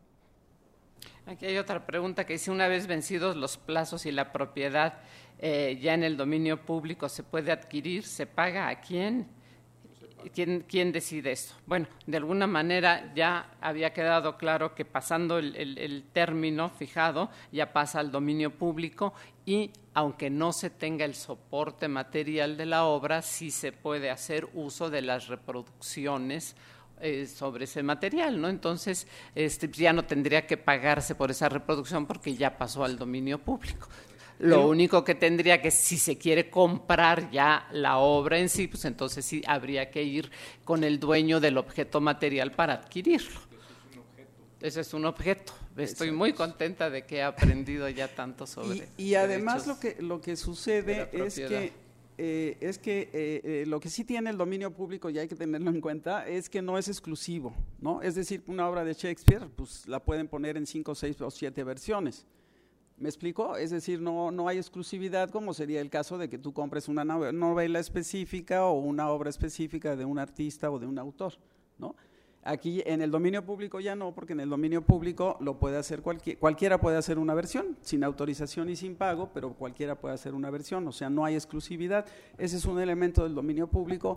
El otro es que antes existía el dominio público pagante y se pagaba al Instituto Nacional del Derecho de Autor, ahora ya no existe por esta cuestión de que los autores estaban exentos de impuestos y no tenían que pagar, ¿no? Y eh, otra característica del dominio público pues eh, básicamente podría ser esa, que no es en exclusiva, ¿no? Que no es en exclusiva esta situación. Gracias. Pero, Pero este, hay, respetando los derechos morales, esos sí son perpetuos, o sea, sí son este, imprescriptibles, o sea, esos sí son para toda la vida jamás. Pero no, no veo tanto los casos en obras arquitectónicas, pero en ejecuciones públicas sí tendríamos que ver los derechos conexos de aquellos músicos que interpretan las obras o de aquellos actores que interpretan las obras de teatro y demás. Creo que ese es un derecho adicional, ¿no? Independiente, que tiene que ver con la ejecución de la obra. Por eso hay muchas obras del dominio eh, público en la música que tienen derechos de autor, pero los derechos son técnicamente son derechos conexos, tienen que ver con el productor, con el director, con los ejecutantes y si quieren se los puedo seguir complicando más, pero creo que es pertinente tenerlo en cuenta. Perfecto. A ver, aquí una pregunta. Dice, visitó la exposición, pudo ver que la segunda o tercera pieza de la exposición es la petición de entrada y consulta del archivo. Pues bueno, esa es, esa es la propuesta del artista, ¿no? Que haya un, acceso más fácil a, la, a, los archivos, ¿no? Creo que... Hubiera estado interesante que pusiera también la carta del abogado. Que hubiera, estado, hubiera sido interesante que pusiera también la carta del abogado pidiendo lo mismo. ¿De qué abogado? Del de ella. ¿Mm? Sí. ¿Eh? Pues porque ella no pudo solita. Ella no pudo conseguir la entrada ni el acceso. Ajá, bueno, pues esa es una demanda, decir, bueno, quiero este, tener el acceso a los archivos y creo que esa es la propuesta principal, ¿no? Que estos archivos... Es una obra literaria, ¿no? También en sí misma es una obra esa carta del artista, ¿no? También es susceptible de derechos de autor, ¿no? Si nosotros quisiéramos reproducirla, yo les recomendaría que le pidan permiso. que la ley nos dice que tiene que ser por escrito, ¿no? Temporal, bla, bla, bla. Bueno, aquí hay una pregunta sobre Vitra, si es un negocio de patentes. Creo que esto ya se sale un poco fuera del contexto de nuestra discusión. Este, aquí otra, una fotografía de un fotógrafo artístico, foto de la época sobre un fragmento de un espacio arquitectónico de Barragán. ¿Necesitamos permiso o pago de reproducción? ¿A quién? Este, en espacios públicos está la limitación que habíamos comentado, en espacios privados pidan permiso. La fotografía en sí es una obra protegida por el derecho de autor, entonces si bien la, esa foto está eh, si bien esa obra está en un espacio público y cubre la limitación, la fotografía es una obra de derecho de autor, entonces podrían ustedes tomar su foto y autorizar la reproducción de esa foto, pero no pueden tomar una foto de, una, de un fotógrafo de una obra en un espacio público, bueno, sí podrían, pero les recomendaría ampliamente que le pidieran permiso, este, porque la foto en sí también tiene un derecho de autor. Y entonces van viendo que se va como por capas este, se van complicando los, las autorizaciones. ¿Pueden tomar la foto? Creo que sí, en un espacio público. No pueden tomar la foto de un fotógrafo sobre texto de que la obra está en un espacio público. Esa es mi opinión. Correcto. Bueno, pues esas eran eh, las preguntas. Había otras de tipo personal que también creo que no, no eran materia de, de discusión en la mesa. Este, bueno, pues el segundo tema que había yo planteado sería ya el análisis de la utilización de las cenizas para la elaboración de la obra de la obra de Gilles Magui.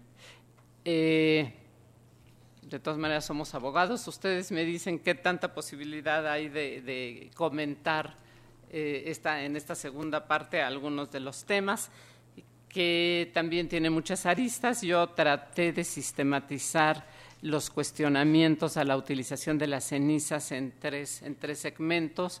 Uno sería la extracción de las cenizas, otra la, eh, la disposición que hicieron los familiares de las cenizas y finalmente la finalidad. Respecto de la finalidad, ya se, ha abordado el tema de que fue hacer una obra, una obra artística, una propuesta de Gilles Magui y que estaba en todo su derecho de hacer esta obra siempre y cuando se hubieran o sea, uno de los requisitos para poder exigir un derecho de autor y un reconocimiento a la obra es que ésta haya sido obtenida por medios legales.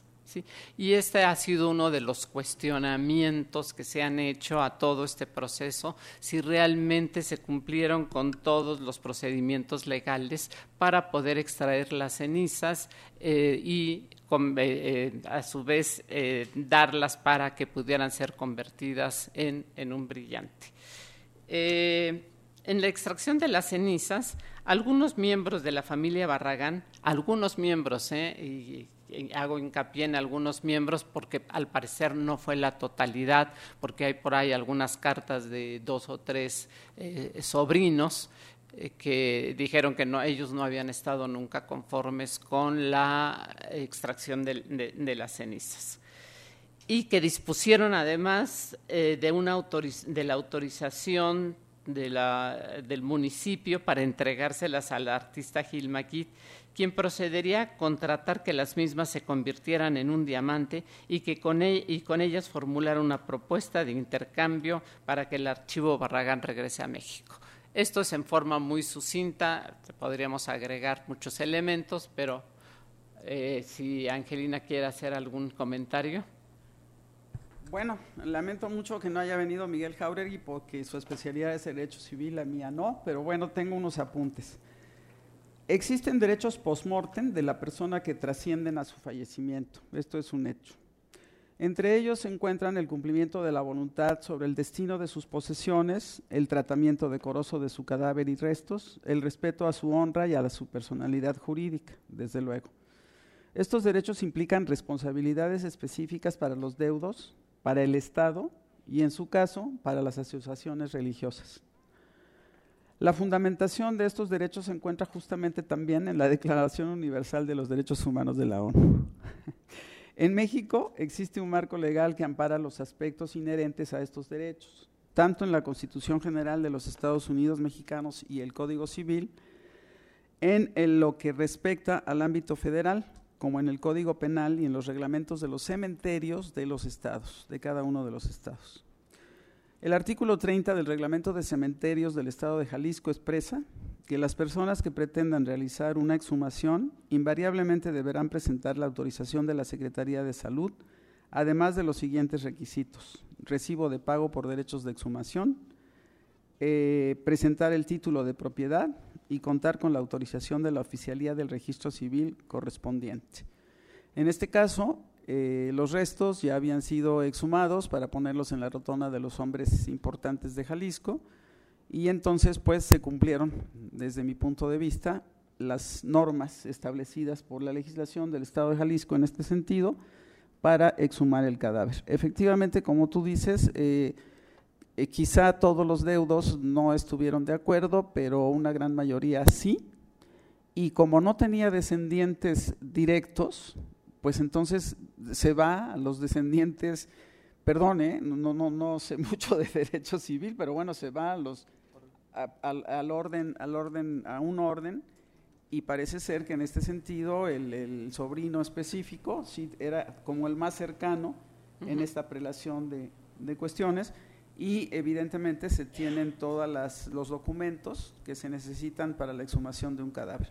Ya las implicaciones, insisto, religiosas y todo este tipo de cuestiones que se van a ver en la mesa de mañana. Es interesantísimo también el tema. Ya yo creo que se profundirá más, se profundizará más. Pero mm, desde mi punto de vista, pues, sí hay una legislación sobre restos humanos y parece ser que en este caso mm, se cumplieron con las normas que están establecidas en el estado de Jalisco. Lo que podría decir. Bueno, yo me quiero referir a un decreto que se mencionó por el doctor Luis Vega en García en el primer día de la discusión, que habló del decreto por medio del cual eh, se incorporaron eh, los restos de Luis Barragán a la rotonda de, hombres ilustres. Este decreto está emitido por el gobierno del estado de Jalisco, por el Poder Ejecutivo, y dice lo siguiente. Se declara benemérito ilustre al arquitecto Luis Barragán Morfin por su indiscutible y brillante trayectoria en el ámbito estatal, nacional e internacional a través de su labor tenaz y eficiente en el campo de la arquitectura. Es decir, se le está reconociendo a Luis Barragán una categoría distinta a el resto, por lo menos, de los ciudadanos de, en ese momento del estado de Jalisco. Se traslada a través de decreto el, traslado de los restos mortales del arquitecto Luis Barragán del Panteón Mezquitán, Mezquitán a la rotonda erigida en la Plaza de los Jaliscienses Ilustres en la ciudad capital.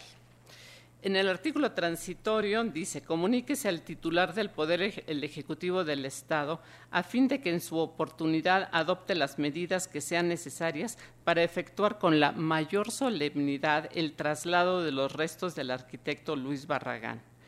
Lo cual quiere decir que eh, a través de este decreto se le está dando un determinado honor, un, un, determinado respeto y reconocimiento a estos restos humanos. No son restos humanos cualquiera. A los seres humanos nos ha preocupado, como mencioné al principio, nuestros, eh, los restos de nuestros antepasados, sí, pero hay restos que tienen un significado particular para la familia, para los, las personas más allegadas y hay otros que tienen una representación y una importancia para social. Creo que a través de este, de este decreto se le dieron a los restos de Luis Barragán una categoría especial que lo sustraía de lo privado para convertirlo en público. El personaje Luis Barragán deja de ser un ciudadano común y corriente para, eh, para transformarse en un ciudadano ilustre. ¿Sí? Esto le da una connotación especial y es a través de un decreto. O sea, y el mismo licenciado, eh, ahorita ya perdí el nombre, que hizo esta, esta aclaración, dijo, para poder sustraer estas cenizas se necesitaba un, o sea, revocar el acto del decreto. ¿Cómo se puede revocar un decreto? Por medio de otro decreto y ningún otro acto jurídico puede eh, este, quitar los efectos a este decreto. Mi pregunta es, ¿hubo un decreto por el cual se declarara que las cenizas de Luis Barragán podían ser extraídas de, ese, de la rotonda para cualquier utilización? La respuesta es no. Aunque hubiera habido autorización de los cementerios, aunque hubiera habido autorización municipal para esa extracción de las cenizas, faltó el elemento primordial que era un decreto que permitiera que se hiciera este, esta extracción. Y desde ahí hay un vicio de origen en todo el procedimiento desde mi punto de vista y eh, eh, fue, no, no cumplió. No podemos decir que fue ilegal porque todavía no hay una declaración de ilegalidad del acto, pero sí hay una irregularidad jurídica que valdría eh, la pena de tomar en cuenta si en algún momento quisiera hacerse la restitución de los restos, declarar que fue ilegal esta, esta extracción y ver cuáles serían las consecuencias de, esta declaratoria. No sé si alguien quiera comentar algo al respecto. Creo que el, argumento es contundente. O sea, de nada sirven lo que dicen cementerios, de nada sirve lo que dice ley de salud, de nada, o sea, no aplica, porque aquí lo contundente es un decreto, es un decreto y que para poderlo este, para poder extraer estas cenizas solo se podía haber hecho a través de un decreto que contradijera a este. yo creo que hay, en materia civil siempre recuerdo esta gran premisa que es, bueno, ¿y si pasa, qué pasa? ¿No?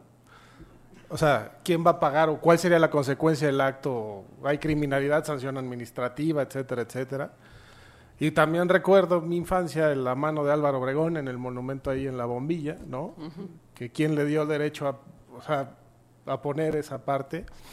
Y pensando en la mano de Álvaro Obregón, pienso que Luis Barragán sigue en la rotonda de los hombres ilustres, porque fue solo una parcialidad de cenizas, ¿no? Entonces yo creo que él sigue estando ahí. Y si hay una consecuencia, el daño se repara aventando el diamante a la rotonda, ¿no? Está de paseo una parte del arquitecto. Sí, sigue ahí, pero también está en un anillo. Entonces, creo que hay, o sea, no es solo si lo sacaron o no lo sacaron, es una extracción parcial, ¿no? Que creo han, han sido muy, muy insistentes en ese tema. Y digo, aprovechando la cuestión periodística, ¿no? Que es el único elemento de expediente que tenemos. Yo creo que la sanción, o sea, sería parcial porque sigue estando ahí, ¿no? O sea, no, no extraen los no sé cuántos kilos, sino solo una parte de de la ceniza. Habría que preguntarnos si en el proceso de diamantificación, por así llamarlo, se pierde parte de las cenizas, ¿no? Yo sí agarraría una escoba y la regresaría a su lugar, ¿no? No sé, pensando en que el espacio de medio kilo podría ser una bolsita, ¿no? Y el diamante es verdaderamente pequeño, ¿no? Es, bueno, no es tan pequeño, pero a mí me hubiera gustado que fuera rosa, pero no resultó rosa el diamante. Este, pero sí creo que la consecuencia podría ser a ah, quién tendría este, el interés jurídico de iniciarla, ¿no? Sería mi primera pregunta. Hoy no hay nadie que haya reclamado. Los sobrinos lo que dicen es que ellos están directamente más cercanos, no creo que es el argumento central, a las personas que se les solicitó este, la autorización. Sí, todas las complejidades, y sí, aquí sí dolemos de la ausencia de Miguel Jauregui, no solo por su amplio conocimiento en la materia, sino porque tuvo acceso directo al expediente. Creo que ahí sí estamos como eh, abajo de la expectativa que teníamos. Pero yo sí pensaría, en ok, los actos tuvieron una consecuencia, ¿cuál sería la consecuencia? Y creo que si lo miden, la reparación del daño se da en regresar lo que tomaron y alguna sanción administrativa ahí, que creo que no sería ningún particular, porque al, momento de la autoridad decirte te doy permiso, el responsable sería la autoridad, ¿no? Entonces, ¿quién tendría la facultad o la legitimación para iniciar la causa? Sería mi primera pregunta. ¿Por qué no ha aparecido? este, y si aparece, ¿cuál sería la consecuencia? Y yo creo que, la, o sea, ya la última consecuencia es, pues regresamos el anillo y se acabó el problema. ¿no? Sí, por eso no me atrevía a, llamar que era un acto ilegal, porque habría que, se necesita una declaratoria. Y bueno, eso lo, lo soltamos para ver si hay alguien interesado en hacer alguna denuncia que demuestre un interés legítimo para seguir un procedimiento para que llegara a, declararse la ilegalidad y que ya el juez determinara cuáles serían las sentencias y las consecuencias para restituir la situación a, cómo se encontraba antes. Ahorita no voy a dar hasta, vamos a hacer las preguntas, nada más van a hacer comentarios las personas de la, de la mesa. ¿Alguien más quiere hacer algún comentario? Eh, curioso ver que quien hiciera esa denuncia también tiene que tener un interés jurídico. Claro, claro. O sea, eh, habría que explorar si es algo que, que, no lo creo, este, pero si es algo que cualquier eh, miembro de la sociedad puede realizar. Yo creo que también se tiene que, que demostrar un interés jurídico para, para esa potencial denuncia. Y si efectivamente, digo, vaya, eh, ninguno de los tres, lamentablemente, tuvimos acceso a, la información. Ojalá pudiéramos comentarles con más precisión.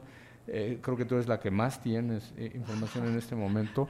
pero bueno, pues, utilizando el criterio jurídico que, bueno, que tenemos como abogados y que también en el, del lado del auditorio pues también no existe, pues es que podemos llegar a la conclusión de que uno, para que, para que haya legalidad en este acto, primero se necesita eh, legitimidad. Eh, son los sobrinos y estos familiares en segundo, tercer, cuarto grado suficiente, suficientemente, están suficientemente legitimados para pedir lo que pidieron.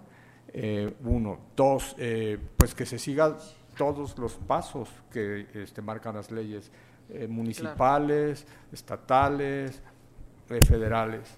Eh, eso, eso es lo que, lo, que, lo que se debe hacer. Y si ese decreto, que lamentablemente no lo tenemos aquí, pues es lo que marca y es lo que a final de cuentas pues no se contempló y aún así se hizo la exhumación, pues entonces hay una violación este, este, y una potencial acción que pues su principal eh, objeto sería devolver esas eh, cenizas a, la urna original, eh, sacarlas de la urna provisional para llevarlas a la urna original. Perdón que no le dé la palabra porque estamos ahorita nada más en la mesa, cuando sean las preguntas le paso la palabra.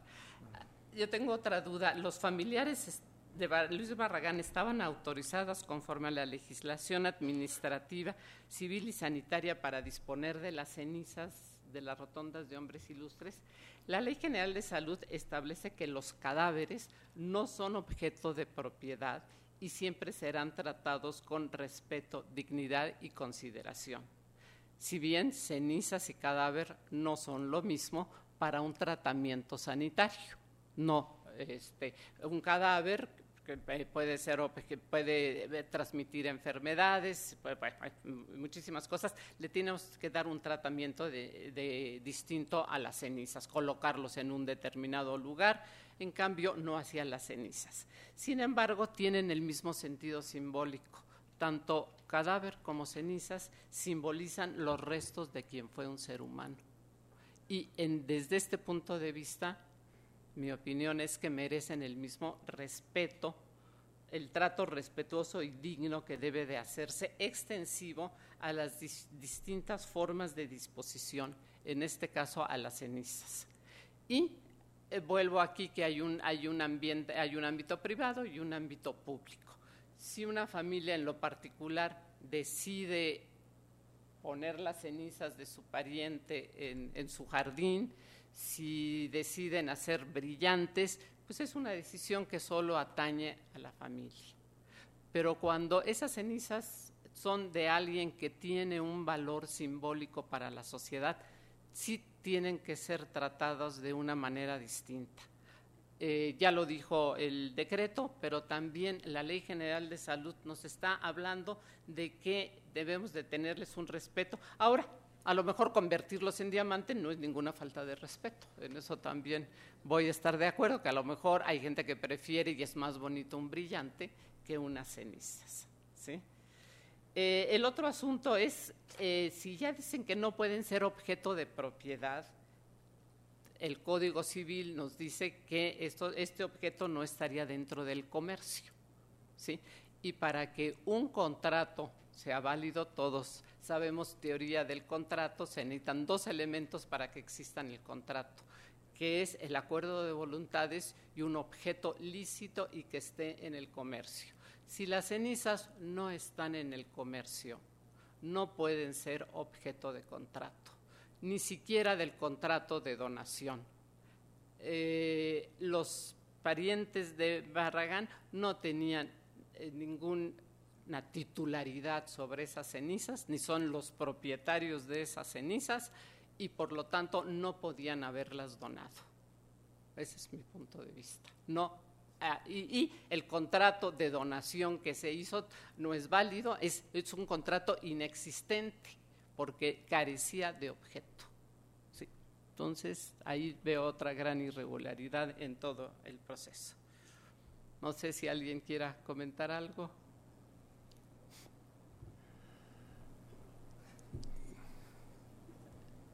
Bueno, nos faltó el licenciado Miguel Jauregui porque creo que él, es el civilista y él es el especialista en estos temas. Yo, bueno, yo me dedico ahora a bioderecho, pero sí he sido civilista por algunos años. Y a la luz de los elementos que tengo, esa fue a la conclusión que he llegado, pero es un punto de vista y una argumentación. Eh, eh, eh, sí puede haber limitantes a al comercio, al menos por una parte de lo que es ese objeto, un anillo.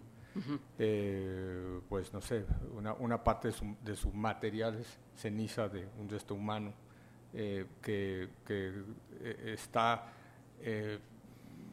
o, sea, que, que, tiene todas las características que tú describes, ¿no? Y y pues bueno, si estamos hablando de imposibilidad de, comercial, de, comercializar, pues eh, eh, habría que considerar esa parte. Eh, no sé si en, la hipótesis de, este caso esté contemplado la comercialización del anillo, ¿no? yo supongo que no. O sea, ¿qué se entiende por comercialización? Comercialización no significa únicamente la venta porque es lo que el artista ha dicho, yo no lo voy a vender, como si eso fuera ya la única restricción a la comercialidad.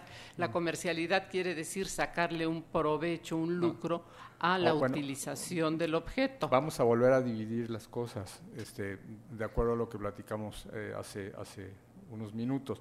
Eh, vamos a ver el, anillo obra y el anillo objeto. del anillo objeto, ese es de lo que hemos estado hablando en este momento. Del anillo obra, que yo no dudo que lo sea, es, es, una, es una obra artística, eh, de, posiblemente de arte aplicado. Eh, eh, pues perdón, te interrumpo nada más, si quieren hacer preguntas de nuevo este, sobre este tema, si me los quieren pasar, por favor.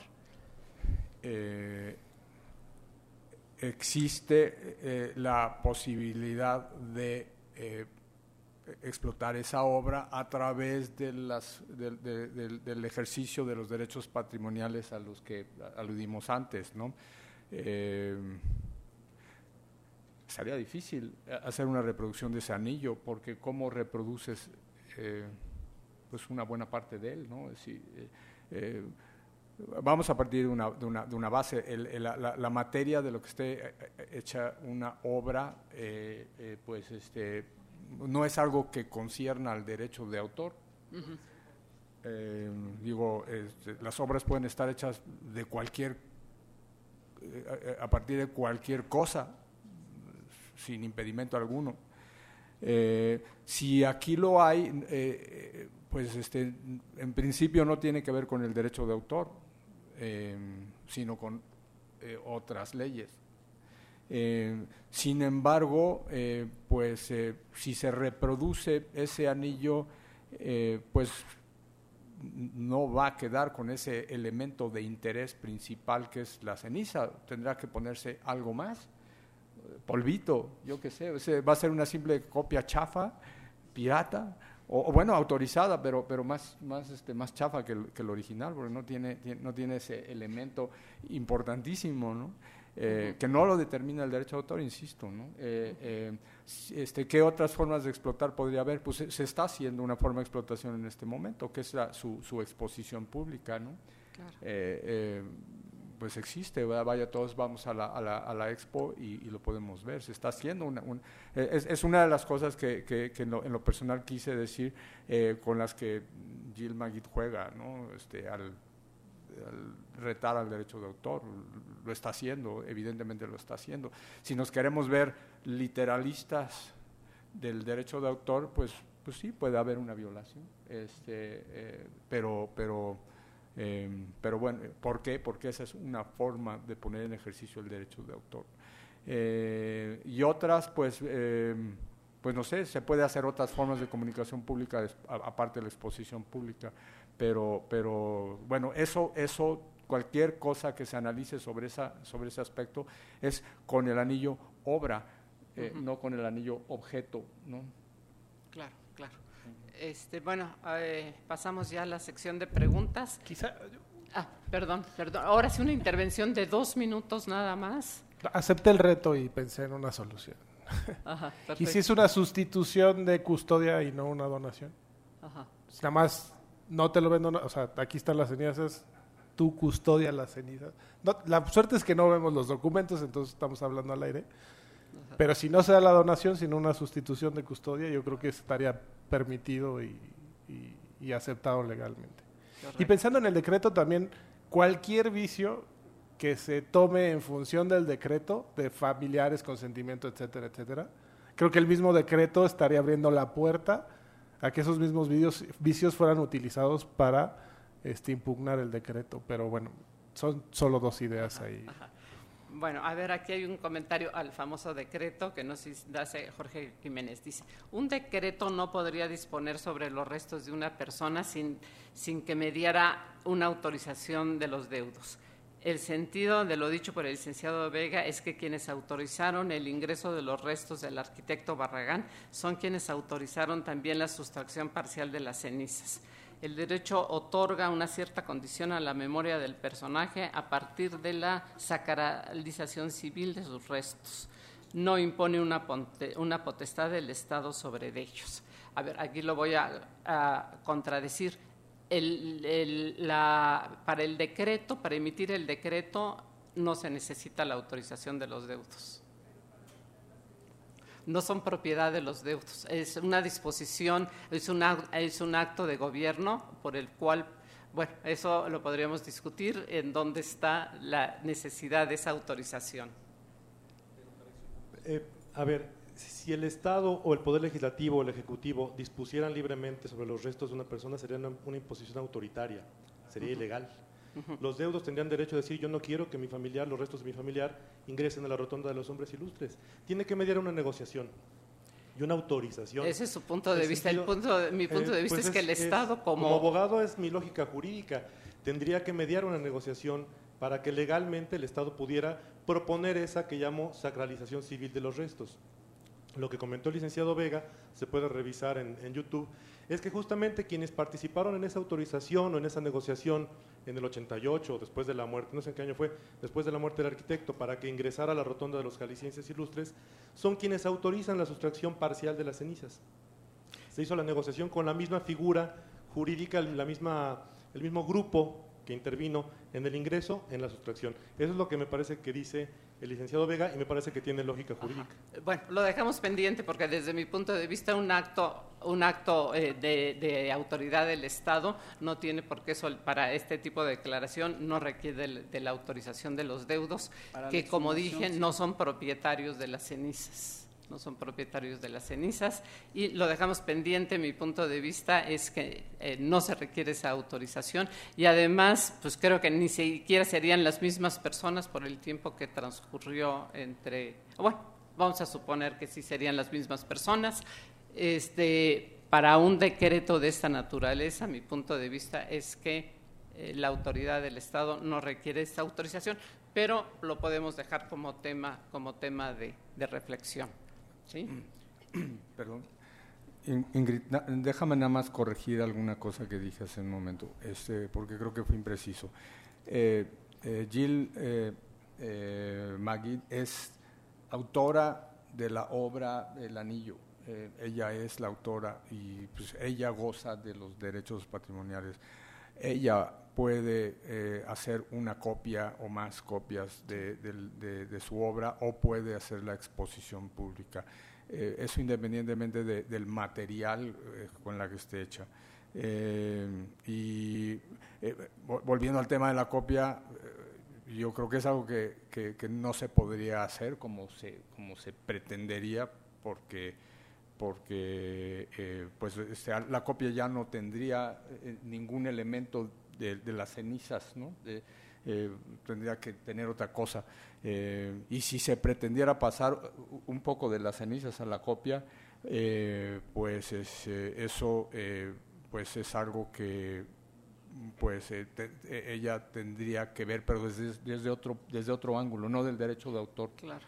Claro. Ahora, respecto a, a, lo del, ahorita se me ocurrió, del decreto, vamos a suponer sin conceder que los deudos pudieran permitir la extracción de esas cenizas, necesitarían de, que se creara otro decreto semejante que lo autorizara. Solo un acto jurídico de la misma naturaleza puede destruir un acto jurídico anterior.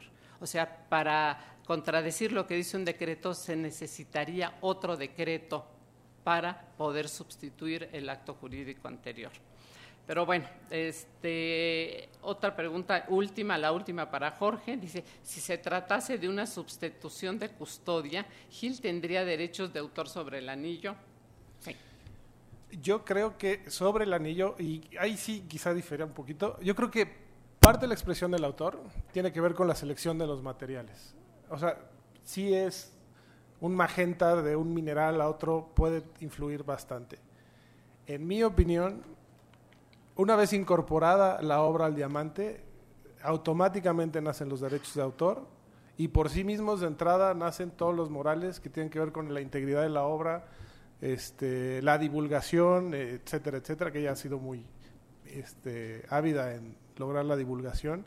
yo creo que en el diamante sí hay obra, sí hay obra, sí hay este, originalidad y si bien el soporte material incluye toda esta este, cuestión abstracta. En concreto, esa es la obra y tiene la titularidad este, la autora Magil. Yo también pienso. Sí.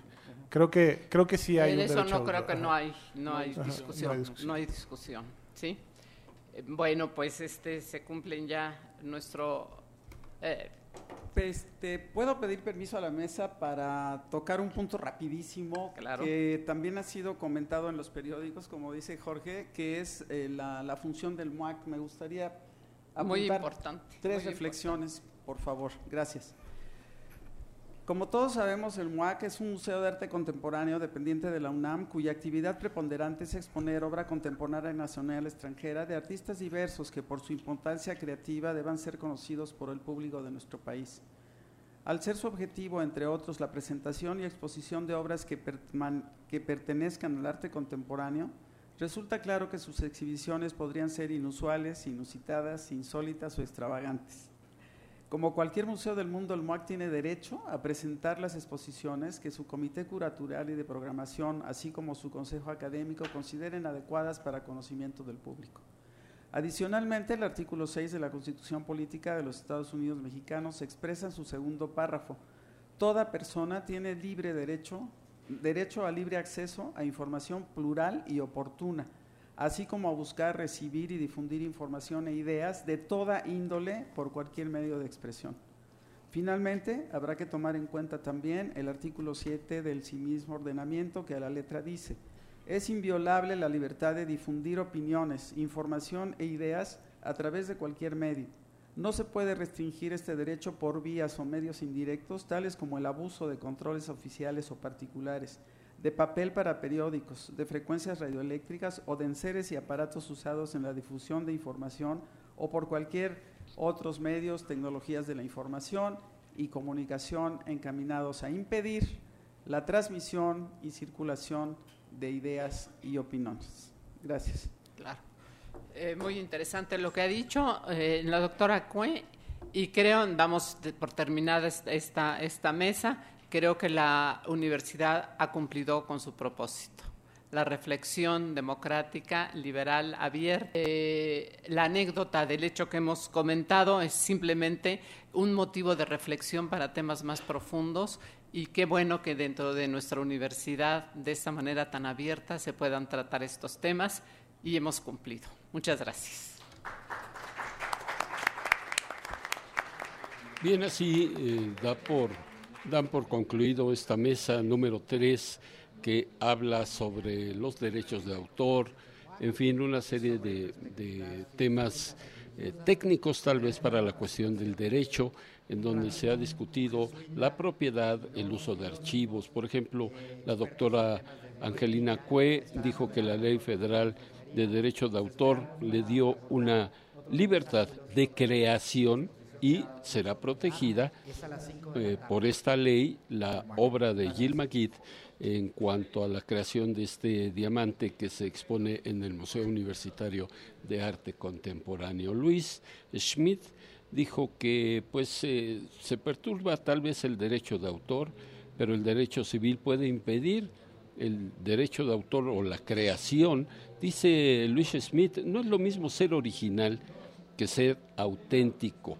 Por su parte, el, eh, el doctor eh, que participó también en esta mesa redonda, el doctor eh, Miguel Jauregui, bueno, Miguel Jauregui no estuvo presente, pero fue Jorge Richbach, catedrático de la Facultad de Derecho de la UNAM, dijo que no hay una voluntad por parte del Estado, una libertad, una, una voluntad política de crear una licencia para cuidar y, sobre todo, preservar los archivos, creaciones de los autores.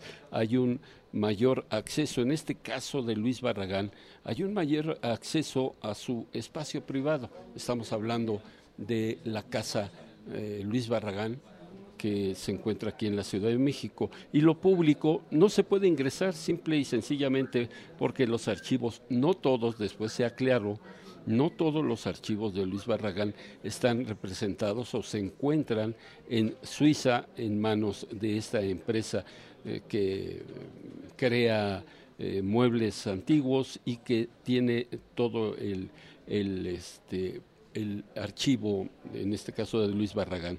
Angelina Cue tomó nuevamente la palabra, de el uso de la palabra y dijo que el sistema para proteger los archivos no es bueno en México, no se tiene esta voluntad por parte de quienes deben.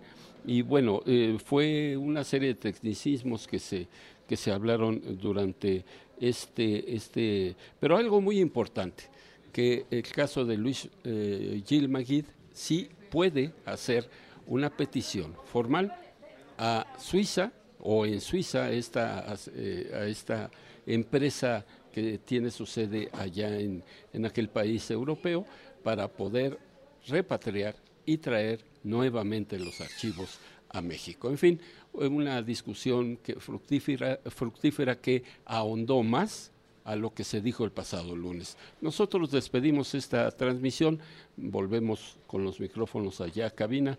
Por lo pronto, Jorge Díaz, el equipo de producción y todos los que nos encontramos aquí del equipo de Radio UNAM, le damos las gracias por el, el poder de su atención y nos vemos mañana, nos escuchamos mañana en la última de las mesas en torno a esta, este diálogo abierto que ha promocionado, que ha proyectado y que ha llevado a cabo la UNAM y el Museo Universitario de Arte Contemporáneo. Muchas gracias.